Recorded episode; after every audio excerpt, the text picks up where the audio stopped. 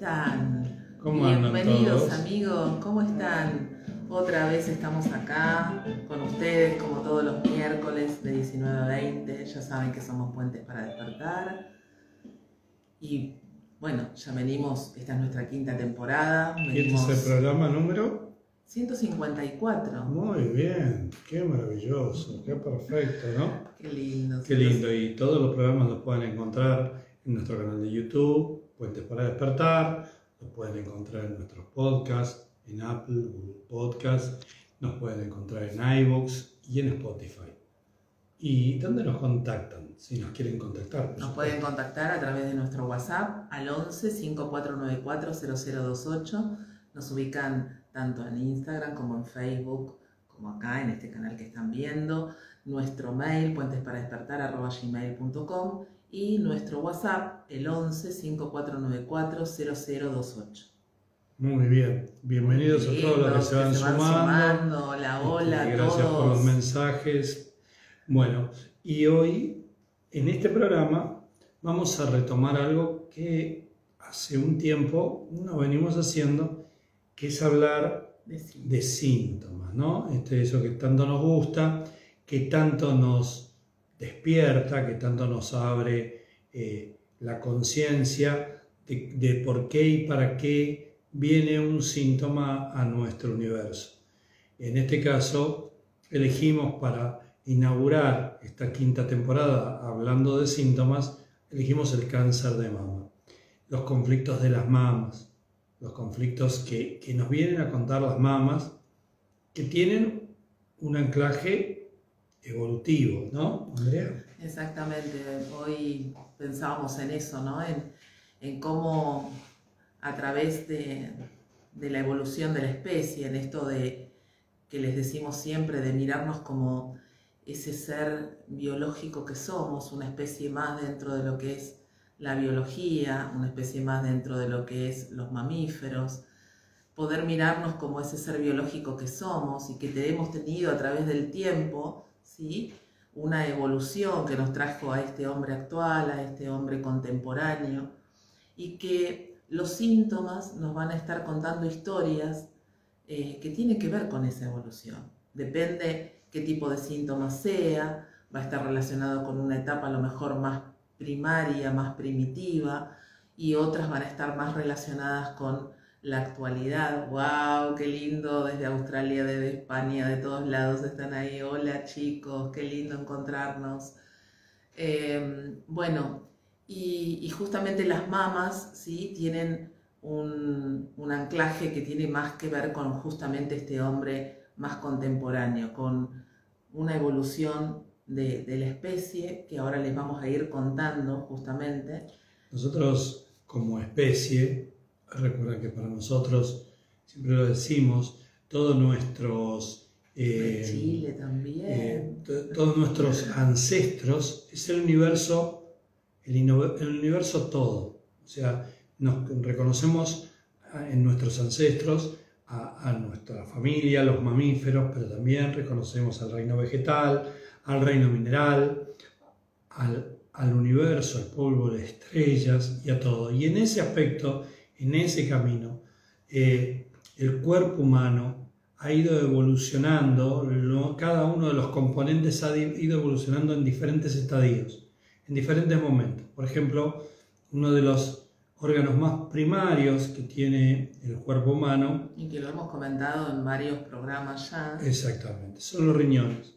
Los riñones se remiten a aquel paso cuando los lagos se secaron y, esos peces tuvieron que salir de los lagos para buscar los alimentos en las orillas y se morían deshidratados, se refiere a eso, a solucionar el primer problema que tuvimos en nuestra cadena alimentaria, salir de un medio acuoso, totalmente representativo para nosotros el medio acuoso, porque es donde nosotros empezamos nuestro, nuestro camino de la vida, nuestra, nuestra experiencia biológica, En la panza de mamá, Ah, en la panza de mamá. rodeados de un líquido amniótico que es el que nos, protege, nos, nos protege de, de- de- de- de la panza, nos protege de todo el entorno, ¿sí? y en ese alumbramiento simbólico que fue salir de ese medio para ir a buscar el alimento afuera, eh, lo primero que pasaba era que eh, se morían deshidratados esos peces. Entonces se creó la, evolución, a través de la evolución creamos un primer riñón muy primario que quedaba cerca del corazón, que tenía como función de dosificar los líquidos.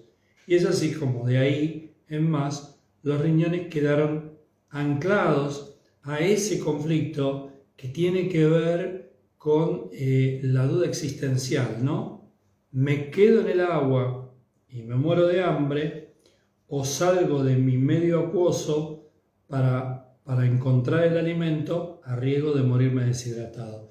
En función de ese conflicto, esa duda existencial, aparece el riñón. Y los conflictos de duda existencial, de, de tener esa, esa gran, gran conflicto, van a estar anclados en el riñón. Pero el riñón dosifica los líquidos.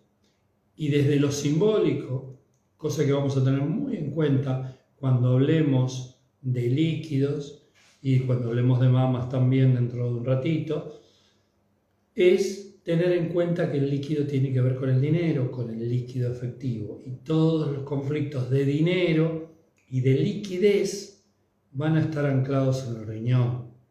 Por ende, vamos a ir buceando en esto, justamente, nunca mejor dicho, buceando en esto de los conflictos evolutivos con la cadena evolutiva y los conflictos con lo simbólico, con lo que representa cada uno de esos aspectos en cada cosa.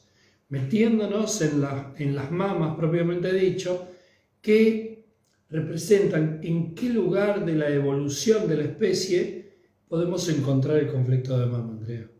Y bueno, el conflicto de mama está más asociado a la época de, ser un ave, ¿no? Eh, porque tiene que ver con el tener que proteger y tener bajo el ala a alguien, o sentirme bajo el ala de alguien. Recuerden que la evolución de las, de las especies pasa en esta, en esta secuencia del, del tiempo, como si el pasado existiera, vamos a ir de peces anfibios, de anfibios a reptiles y de reptiles a aves. Recuerden que los, los antepasados vivientes de los, de los eh, mm, dinosaurios son las aves. Entonces, los dinosaurios que pudieron zafar, salvarse de ese cataclismo eh, que, que, provocó la, la desaparición de esas especies, fueron esos dinosaurios que podían volar, y los que pudieron volar anclaron este conflicto de protección abajo de las alas. Entonces es un conflicto, el de mamas, con una etapa posterior a la evolución de la especie. No es tan anterior, tan primario, tan arcaico como el riñón, sino más bien posterior. Y tiene que ver con muchas cosas que vamos a ver en un ratito. Exactamente. Ustedes si miran el comportamiento de las aves para con los pichones, ¿sí? ponen bajo sus alas, ¿sí? la gallina, la paloma, vemos que protegen a sus crías con sus alas. ¿sí? Por eso vamos a mirarnos siempre en la biología, en el ejemplo que tenemos con, con otras especies. Y resulta que las alas van a servir para varias cosas. Van a servir con este, esta ida y vuelta de yo madre, proteger bajo mis alas a mis pichones. Pero yo, como pichón, ser protegido por, por mi progenitor, por mi proveedor. ¿Ok? Entonces van a estar esta, esta dualidad de en, en, cada mama, la de proteger o, la de ser protegido. ¿Okay? Y, y, también el sentirme protegido desde la pareja, ¿sí? el sentirme protegido desde em, una institución, por ejemplo, que, también puede estar ahí representando algo de protección hacia mí, que yo necesito ser protegido por, alguna institución que esté representando algo para mí. Es muy importante este juego que está proponiendo Andrea y que propusimos recién con el tema de los riñones, de, de lo que tiene que ver con lo evolutivo y de lo que tiene que ver con lo simbólico. Vamos a pendular permanentemente dando ejemplos de evolución y de simbología porque están íntimamente relacionados, porque lo simbólico lo vamos a tomar como real. Recuerden que para el, inconsciente, real o virtual es lo mismo. Exactamente, y bueno, eso también lo hemos hablado en, muchas oportunidades, ¿no? Porque eh, nos vamos a encontrar seguramente en este camino alguien que tenga alguna afección en las mamas. Eh, volvemos a algo que también explicamos en algún momento, que para llegar a un cáncer, el gradiente de intensidad de la emoción tiene que ser muy fuerte, muy grande. Vamos a estar hablando de historias propias, pero historias que se vienen gestando de generación en generación, de dolores muy fuertes que se vienen trasladando a través de, las, eh, de la descendencia y de la ascendencia. Entonces, para un cáncer tiene que haber historias Siempre hablamos de, una escena que detona el síntoma. Mm. Pero no nos olvidemos que para que un síntoma detone en formato de cáncer, con esa potencia, con ese gradiente de, de, fuerza y con esa expresión de gravedad, esos conflictos de mala prensa, que, que, son de mala palabra, como siempre solemos decir, que tienen mala prensa, que son llamados incurables, que para nosotros son incurables, curables desde adentro, van a estar necesitando una historia potente que los respalde. Más potente es el conflicto, más potente es la historia que lo respalda. Y si estamos hablando de cáncer, estamos hablando de historias muy potentes. Exactamente. Bueno, una de las cosas que vamos a tener en cuenta cuando hablamos de este tipo de sintomatología, en, particular de las mamas, eh, nosotros no hablamos de lateralidades, ¿sí? no hablamos de zurdos, ni de diestros, ni de eh, lateralidades en sí, sino de mano fuerte y mano débil. Desde la bioexistencia consciente miramos desde ese lugar. Entonces, cuando viene un consultante o una consultante con un cáncer de mama, lo que vamos a hacer es identificar primero cuál es su mano fuerte. ¿Y a qué le llamamos mano fuerte?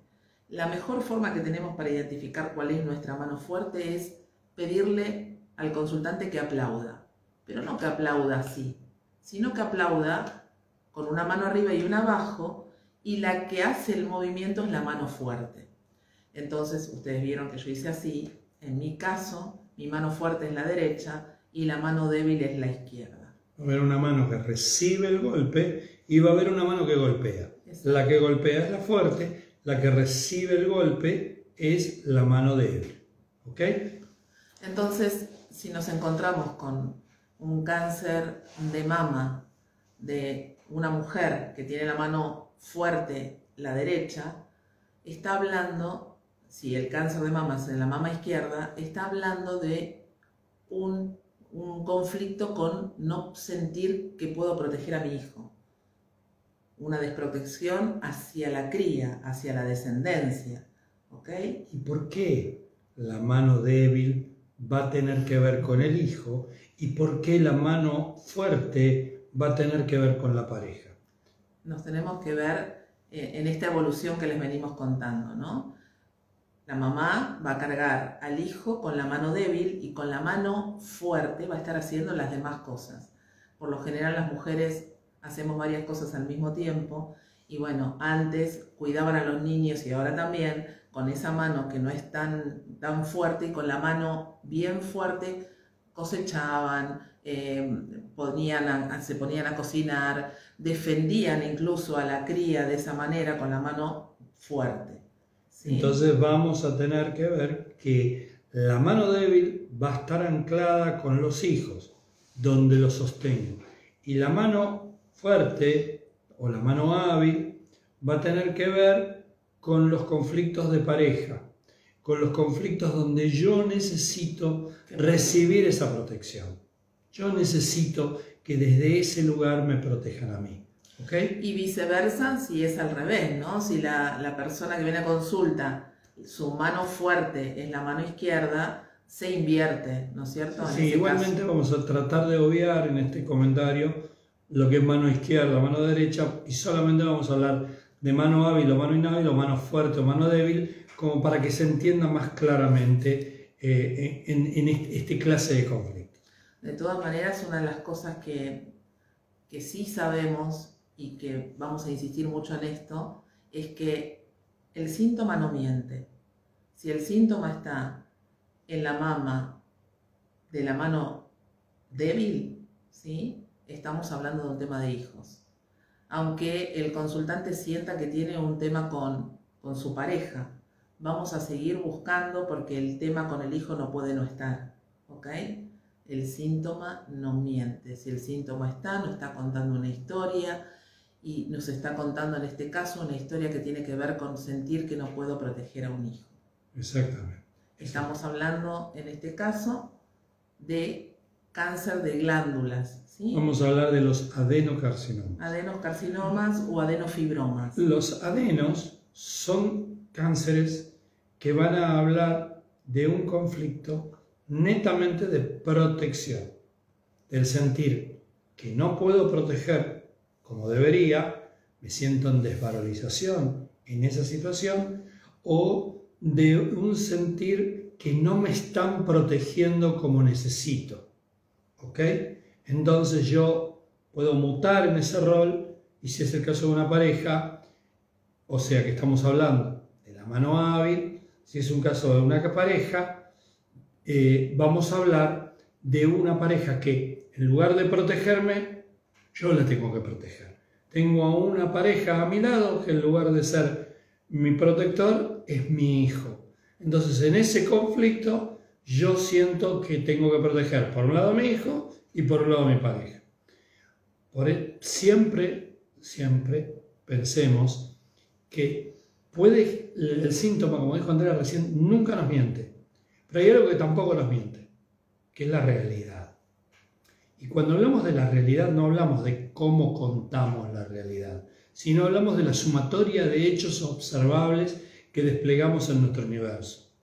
Si mi pareja no tiene trabajo es un dato de la realidad. Si yo tengo que mantener a mi pareja con mi sueldo es un dato de la realidad. Si mi pareja está enfermo porque tuvo un accidente cerebrovascular y yo tengo que trabajar y lo tengo que cuidar, es un dato de la realidad.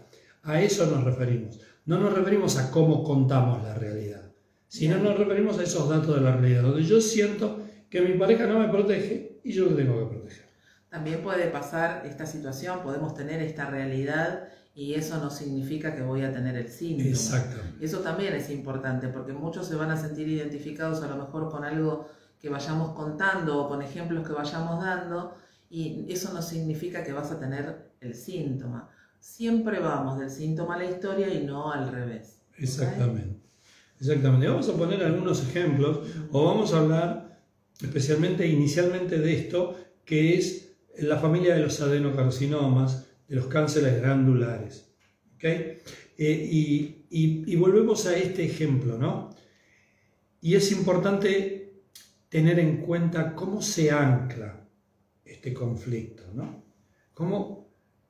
En dónde empieza a, a, a gestarse esta relación de protección, en qué momento de la vida. Eso pasa en el momento del parto. Exactamente. ¿Por qué? Porque cuando nosotros estamos adentro de la panza de mamá, la mamá sabe que es el mejor lugar donde nos puede tener y donde nos puede proteger. ¿sí? Todo lo que va sucediendo, acuérdense que siempre hemos hablado de esto también, todo lo que sucede mientras estamos adentro de la panza de mamá, nuestras células lo graban como bueno para vivir, vamos tomando toda la información de cómo está viviendo mamá ese proceso de gestación, las situaciones que va viviendo, cómo lo va viviendo, los pensamientos, las emociones, todo eso queda grabado en nuestro inconsciente. Y también tenemos toda esa sensación que tiene mamá de tenernos protegidos adentro de la panza. Ahora, en el momento del nacimiento, ¿qué ocurre? El niño sale de la panza de mamá, ¿Y qué, sucede en ese momento? En el momento en que el niño llora, lo primero que se hace es poner a ese niño en el pecho de la madre, en esta zona, en la zona donde es lo más parecido a esa panza de mamá, a ese útero donde estuvimos durante X cantidad de tiempo, porque algunos nacen de 7 meses. Eh, y entonces queda anclado el lugar de protección, el lugar de amamantamiento, el lugar del alimento en la zona de las mamas, que es el lugar en que yo también dejo anclado que ahí puedo proteger a mis hijos. Para la madre, para la madre que está dando a luz, está viviendo una dualidad. Primero siente la inmensa satisfacción de sentir a su niño llorar por primera vez, de sentir que logró ese objetivo de dar a luz y que ahí lo está viendo. Pero por otro lado, siente el inmenso vacío de ya no poder protegerlo adentro de ella. Entonces lo recibe bajo su ala. ¿Y qué simboliza el ala en, este periodo de evolución que representa la especie humana? La mama. Entonces la madre acerca a ese niño y ahí se establece ese, ese pacto, pacto de protección. Mientras el niño esté en mi seno, mi hijo va a estar protegido. Entonces ahí establecemos esa relación. Cuando nosotros sintamos por algún tipo de motivo que mi hijo no está más en mi seno y yo no lo puedo proteger, ahí se va a producir un conflicto. Ahora, ese conflicto va a llegar a ser o se va a mostrar como un conflicto de cáncer de mama cuando sea respaldado por, un, por historias que tengan un volumen traumático a través de el aparente pasado. ¿Y por qué digo aparente pasado? Yo sé que hay muchos, muchos consultores que nos están viendo en este momento, pero también sé que hay consultantes. Y, y como decía... Y también personas que a lo mejor se están sumando por primera vez o nos van a escuchar por primera vez dentro de unos días, porque sabemos que después van escuchando los vivos en la, medida, en la medida que los pueden ir escuchando y nos van escribiendo y nos cuentan o nos preguntan. Así que bueno, hablamos para todos. Y por eso a veces somos un poco reiterativos con algunas terminologías, porque bueno, sabemos que se va sumando gente nueva todo el tiempo. Y en esto de hablar para todos necesitamos de usar mucho las metáforas y de contar mucho en un sentido eh, más bien figurado para que se pueda entender desde la mente. Pero para los que estamos en este camino, eh, comprobamos consulta tras consulta de que el tiempo, como dice Einstein, es una ilusión eh, totalmente persistente, pero que el tiempo como tal no existe, estamos embebidos de los tiempos de los ancestros. Por eso decimos esto del aparente pasado y no hablamos del pasado como real. Esas historias las portamos, somos esas historias. Entonces, ante la situación detonante de sentir que no puedo proteger, y estamos hablando de un hijo ahora, no puedo proteger a mi hijo, ahí aparece ese adenoma, ese cáncer de mama. Ahora, ¿qué lo respalda ese adenoma? Lo respaldan todas las historias que están atrás. ¿Y qué hablamos cuando no podemos proteger? ¿De qué historia específicamente no podemos, podemos hablar de que no podemos proteger? Por ejemplo, de una muerte. Si nosotros sentimos que esa muerte ocurrió porque no estuvimos ahí, porque no fuimos capaces de protegerlo, porque no fuimos capaces de darle esa protección y evitar, y lo vivimos con culpa, ahí estamos en ese anclaje. Recuerden que lo estamos haciendo didáctico para que entiendan la historia que respalda el síntoma, pero ya estamos hablando de alguien que viene a consulta con un cáncer. No estamos hablando de las historias que nos van a llevar a, porque eso no es el camino. Así como les dijimos que tenemos toda la información de toda la evolución, ¿cómo no vamos a tener toda la información de todas las historias que nos preceden, de todas las historias de nuestros ancestros? Entonces, para que un cáncer aparezca es porque esas historias no pueden no estar en, nuestro árbol, en nuestro clan, en, nuestro, en nuestra familia. Seguramente cuando vamos a consulta, ¿sí? nos vamos a encontrar con todas estas historias de madres que no han podido cuidar a sus hijos, que se les han muerto o que han tenido una pérdida eh, irreparable o que han tenido un tema, si es con el lado eh, de la pareja, ¿sí? que han tenido una pérdida. una pérdida, un marido que se va y que abandona, un marido que se muere y que abandona, acuérdense que real o simbólico para el inconsciente es lo mismo, y entonces hoy acá yo estoy resintiendo esa historia que vivió mi abuela, mi bisabuela, y vaya a saber cuántos ancestros para que yo hoy tenga este síntoma en mi realidad, en mi biología, se está manifestando y me está contando esas historias. Acuérdense que el cáncer de mama glandular, el adenocarcinoma o el adenofibroma va a hablar de conflictos de protección, de no puedo proteger o no me siento protegida.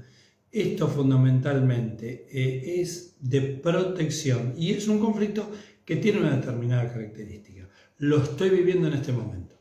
En este momento siento, tengo este sentir presente de que no estoy pudiendo proteger a mi hijo o que no pude proteger a mi hijo, pero lo sigo viviendo como si tuviera la posibilidad de hacerlo y con esa culpa. Recuerden, como siempre decimos en nuestro espacio, la culpa y el miedo son falta de información.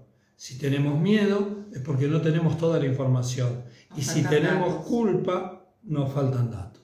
Exactamente. Entonces, partiendo de esa base, vamos a hablar que los adenocarcinomas o adenofibromas son conflictos de desprotección, de no poder proteger o de no ser protegido. Bueno, una de las preguntas que le vamos a hacer al consultante, obviamente, es, bueno, el tamaño que tiene ese, tumor. ¿sí? Eso nos va a dar un dato, por ejemplo, si tiene 2 centímetros, damos un ejemplo, vamos a preguntarle qué te pasó hace dos años atrás o dos meses atrás, ¿sí? Desde cuándo tenés el síntoma y vamos a calcularle, restarle esos dos, dos meses o dos años. Y ahí vamos a ir buscando en los ciclos biológicos memorizados, que también ya lo hemos hablado en algún otro programa, eh, todos los momentos donde vamos a encontrar ese detonante, esa situación conflictiva que va a estar relacionada de acuerdo a qué mama estamos hablando. Vamos, vamos a poner un ejemplo. Vamos a poner un ejemplo de una adenoma en, en, una, en la mama del lado de la mano débil. O sea que estamos hablando de un conflicto de protección con los hijos. Un adenoma que tiene 4, centímetros, o sea 40 milímetros, 4 centímetros, y vamos a, a, tomar una persona que supongamos tiene 50 años, como tiene 4 centímetros, vamos a hacer 4 meses, o sea los 49, o vamos a hacer 4 años para atrás. Supongamos que hace 4 años ella vive una situación con una pérdida de un hijo. Atención, puede ser un hijo, pero también puede ser algo simbólico que uno lo quiera como un hijo. Claro, porque muchas veces nos encontramos eh, con personas que a lo mejor no tienen hijos y entonces ahí empieza el, interrogante. Bueno, pero si no tiene hijos, tiene un adenocarcinoma en la mama de la mano inhábil, ¿cómo puede ser? Bueno, Puede ser porque seguramente no está pudiendo proteger a alguien que siente como un hijo, que puede ser un sobrino, que puede ser un ahijado, que puede ser hasta un alumno de la escuela, que puede ser un proyecto. Por ejemplo, soy escritora, escribo un libro y, ese libro lo termino perdiendo o me lo terminan robando, ¿ok? Estoy perdiendo algo que un es emprendimiento. mío, un emprendimiento y que lo estoy sintiendo como un hijo. Y también puede ser una mascota. ¿Cuántas veces nos encontramos con esas situaciones donde hay consultantes que están viviendo el conflicto, pero y es con una mascota porque lo viven como si fuese un hijo y no lo están pudiendo proteger? Y a partir de ahí vamos a hacer esto de los ciclos biológicos memorizados, que así, un poco por arriba, ya lo hemos explicado, vamos a ir desde esos 46 dividido 2, dividido 2 otra vez, dividido 2, o vamos a ir a esos 46, dividido 2, dividido 3, dividido 5, dividido 8, para ir buscando esos resentires de pérdida, de no poder proteger a lo que yo considero un hijo, a mi hijo o a, lo que siento como tal. Eso sería eh, más o menos lo que nosotros hacemos en consulta. Ahora. Mira, que quiero acotar algo. Bien. En este caso, no tiene hijos, como les decimos recién, ¿no? Pero están sintiendo que no pueden proteger a alguien que simboliza un hijo. Ahí está bien claro que más atrás nos vamos a encontrar historias de hijos reales. Totalmente. Que no pudieron protegerse. Totalmente. El conflicto, recuérdense que es un conflicto potente, de historias potentes. Entonces, un cáncer no empieza por el conflicto que lo detona. Un cáncer viene acumulando emociones y globos emocionales que detonan en ese conflicto, pero que no se anclan en ese conflicto. Entonces, si acá tenemos una mascota y esa persona, porque se le muere la mascota, desarrolla un adeno en, la mama de su mano inhábil, de la mano débil, seguramente cuando vayamos hacia atrás y mucho más cuando vayamos a su proyecto y sentido, a la panza de mamá, y cuando vayamos mucho más atrás al transgeneracional, vamos a encontrar lo que acaba de decir Andrea, el conflicto de pérdida real de un hijo. ¿Ok? Eso en principio por el lado de los hijos. ¿Qué pasaría por el lado de, los, de, los, de la mano hábil? ¿Qué pasaría por el lado de el que me tiene que proteger a mí? El que, y que no me está protegiendo. Bueno, lo mismo. Lo mismo, una situación parecida. Eh, alguien que se muere, alguien que se va, realmente, una pareja, mi marido, mi pareja, o alguien simbólico. Y cuando hablamos de alguien simbólico vamos a hablar de alguien que me tiene que proteger, una autoridad, un jefe, eh, una persona, una institución que me tiene que proteger. O sea, supongamos que yo estoy pagando una obra social y es la obra social la que me tiene que proteger y de un día para otro la obra social quiebra, desaparece, no funciona más. Y yo ahora que hago y resulta que me siento tan desprotegida que tengo, empiezo a portar un cáncer de mama de mi lado hábil, de mi mano fuerte. Ahora, sí, puede aparecer desde ahí, sí, ese es el detonante. Pero recuerden que si ese es el detonante, no puede no estar la historia, real que sostenga esa patología tan fuerte y tan poderosa y con tan mala prensa como un adenoma en, una mama. Cada caso nos va a traer y nos va a contar una historia en particular. ¿sí? Nosotros siempre generalizamos, damos ejemplos como para que sea más fácil de comprender y de entender qué es lo que buscamos y que siempre atrás vamos a encontrar una lógica biológica. No se olviden de esto, una lógica biológica, porque somos seres biológicos. Ahora, hay otra relación que se ancla en el momento del parto y que no va a tener que ver con el sentir que puedo proteger o sentirme protegida, sino va a tener que ver con la necesidad de contacto de tocarlo, de, sentirlo cerca, de que se apoye en mí y pueda alimentarse. ¿Eh? Eso, esa relación, esas dos cosas que se producen en el nacimiento van a tener que ver con la protección, con lo que dijimos antes, y con el contacto. Ahora, cuando hablamos de contacto, cuando apoyamos un bebé en nuestro pecho y ese bebé empieza a amamantarse de la leche materna, pasan determinadas cosas, Andrea. Exactamente, ahí queda anclado ese contacto con el conducto mamario, la leche que pasa por ese conducto, ¿sí? que está alimentando a mi hijo, ¿sí? queda anclado ese contacto con mamá, con el alimento y con el hijo. ¿Y por qué nos metemos por este lugar y por el, por el tema del conducto mamario. Porque hay otras variantes del cáncer de mama y uno, una de esas variantes es el cáncer ductal. Entonces, cuando hablamos de cáncer ductal, si ustedes a lo mejor tienen acceso a algún diccionario de, de, de codificación, van a ver que está dentro de lo que se llama un síntoma en reparación. Porque en realidad no hay nada que esté reparado, pero el, término en reparación nos va a remitir a que no estoy viviendo el conflicto en este momento. ¿Qué quiere decir esto? Que el conflicto ya pasó, ya lo viví hace un tiempo atrás y hoy acá... Ya lo solucioné. Y ya lo solucioné y hoy acá se está reparando.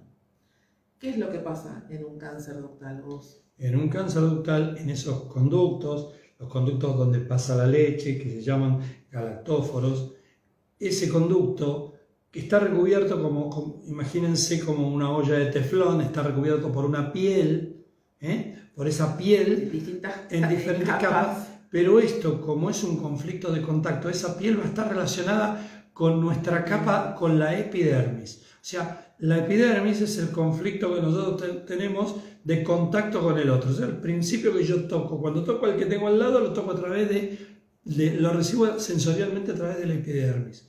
Imagínense si mañana eh, nos vamos de viaje, este, qué sé yo, a, una ciudad, a Río de Janeiro, y, nos vamos con la pareja y caminamos de la mano y pasamos una hermosa vacación en Río de Janeiro, y, y después yo me peleo con esa pareja y cuando vuelvo a Río de Janeiro en otro viaje, porque tengo negocios en, en Brasil, tengo un eczema.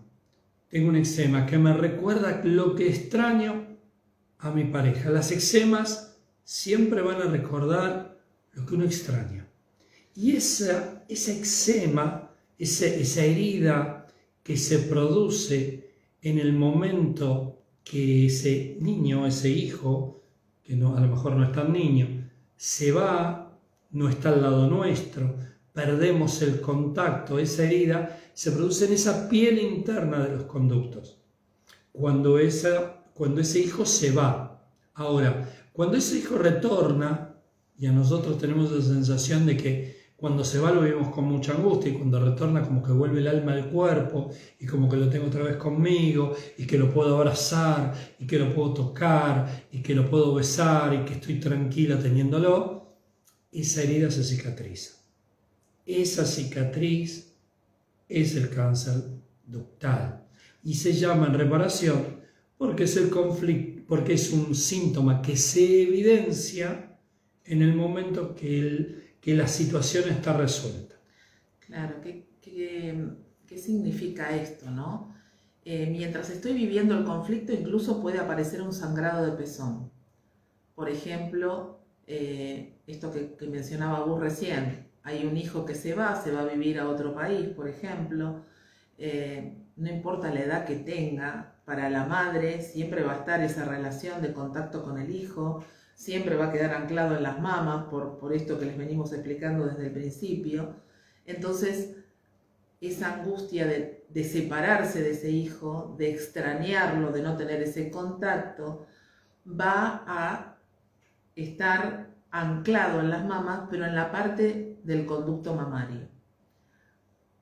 Mientras eso está pasando, mientras el hijo está lejos, el conflicto va a estar activo.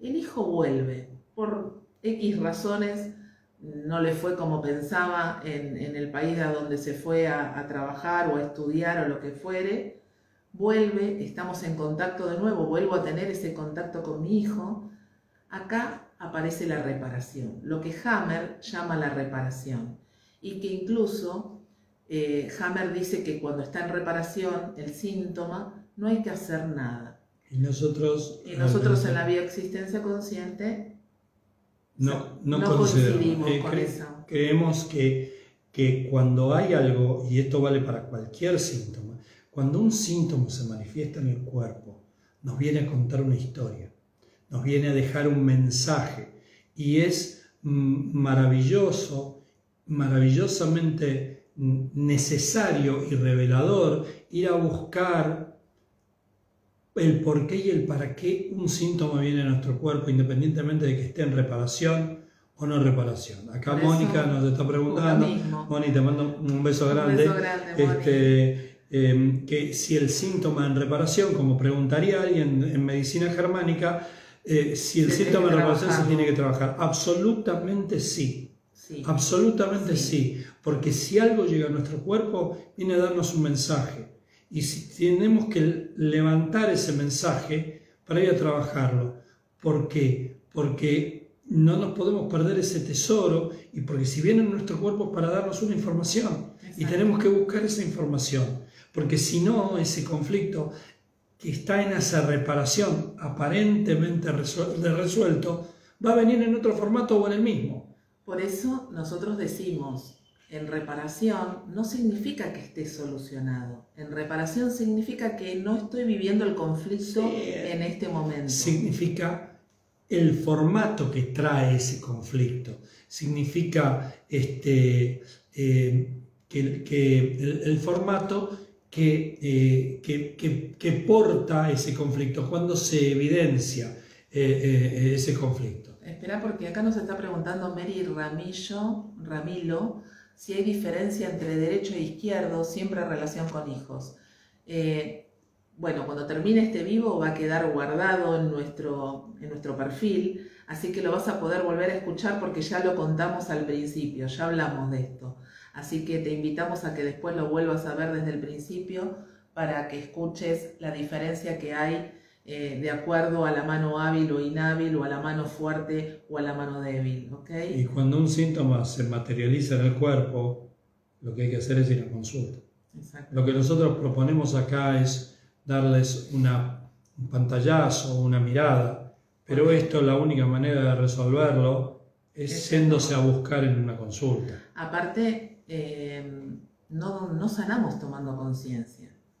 Podemos tomar conciencia y el síntoma puede desaparecer, puede pasar, sí, claro que sí, pero me estoy perdiendo el tesoro que me trae ese síntoma, la historia que me viene a contar ese síntoma. Para algo vino a mi vida, para algo está ahí, y más cuando estamos hablando de un cáncer, ¿no? Nos está contando historias que se vienen repitiendo, como les decíamos desde el principio, y vamos a encontrar un tesoro Siempre lo escuchamos a Pablo decir que uno podría decir que está, está sano o, está más despierto cuando llega un momento que termina de agradeciéndole al síntoma, cuando le podemos decir gracias, gracias a ese síntoma que aunque sea fuerte, doloroso, que nos movilice, que nos ponga en una situación difícil, sabemos que atrás tenemos un tesoro. Mientras no podamos decirle,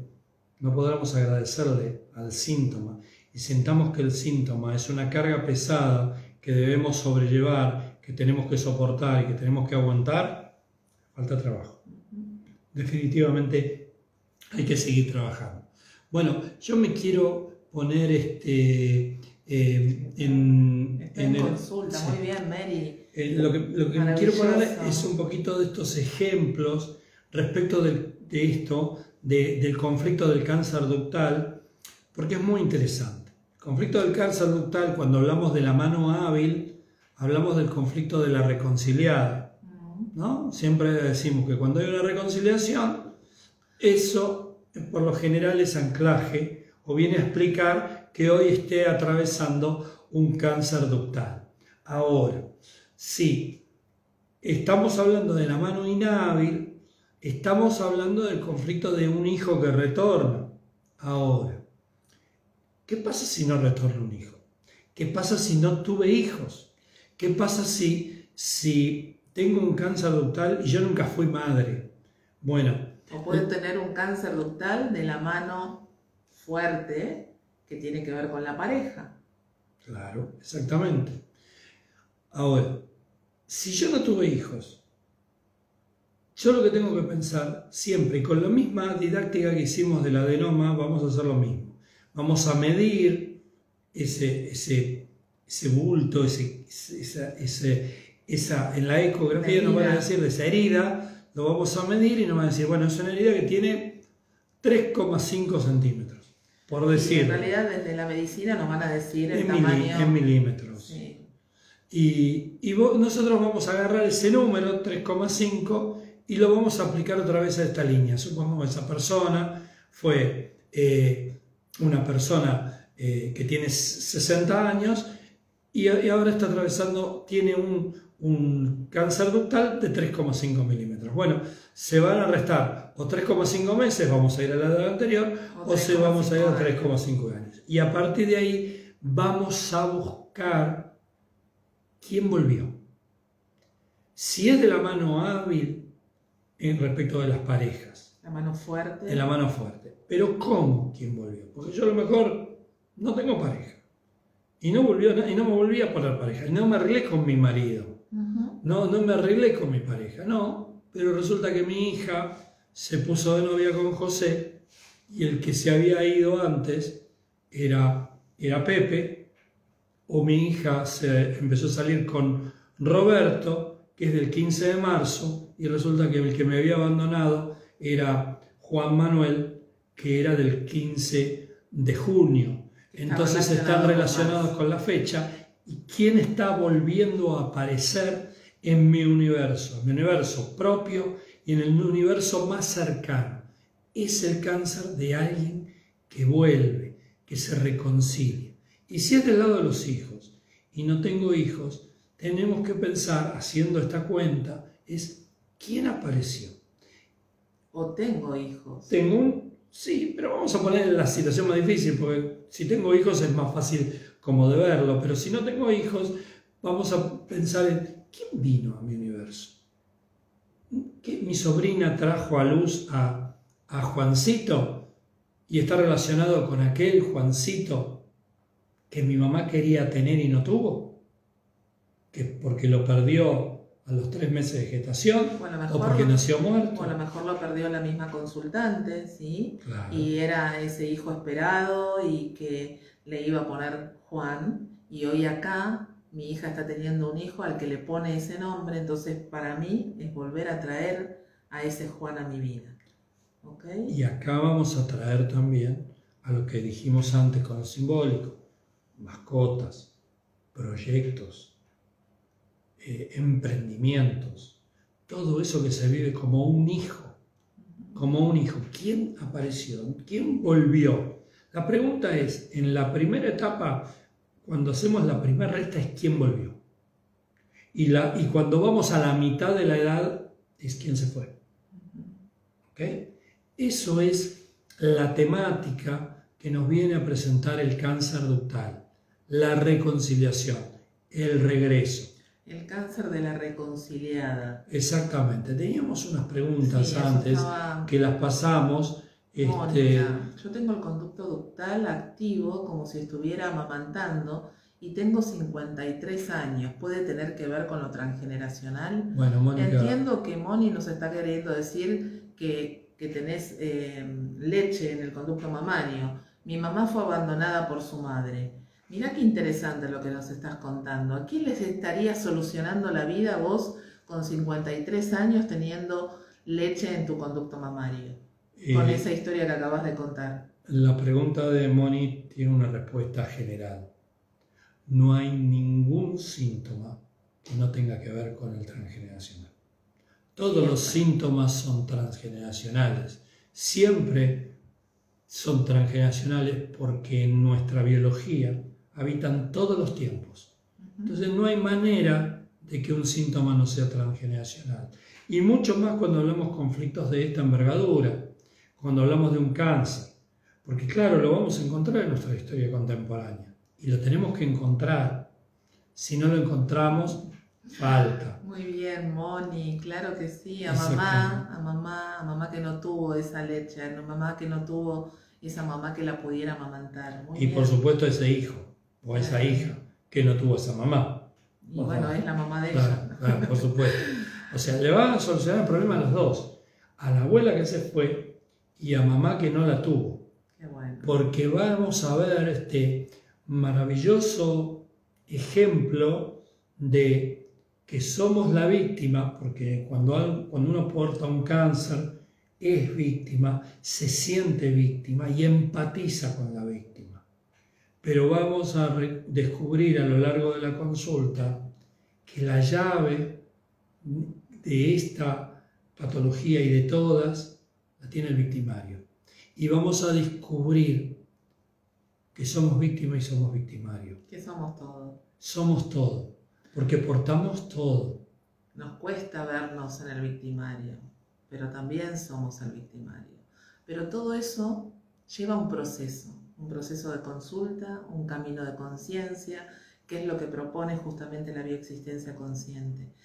Nuestra propuesta no es solamente sanar el síntoma, sino que nuestra vida cambie, que nuestra vida cambie. Muchas veces, muchas veces nos encontramos con consultantes y nosotros mismos que vamos a consulta, donde hay síntomas que son resistentes, que son fuertes, que, que cuesta, ¿sí? que, que aflojen y que eh, desaparezcan, porque todavía tienen historias para contarnos.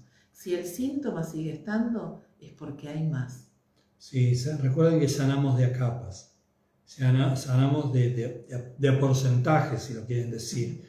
Vamos soltando esa, esa sintomatología y no estamos hablando ahora específicamente de un síntoma biológico, sino estamos hablando de un síntoma que no nos deja ver, vivir la vida plenamente. Podemos hablar de un miedo, podemos hablar de una relación, podemos hablar de una manifestación que no queremos tener en nuestro universo, podemos hablar de un montón de cosas. Pero recuerden que siempre esa sanación es, es gradual, es gradual.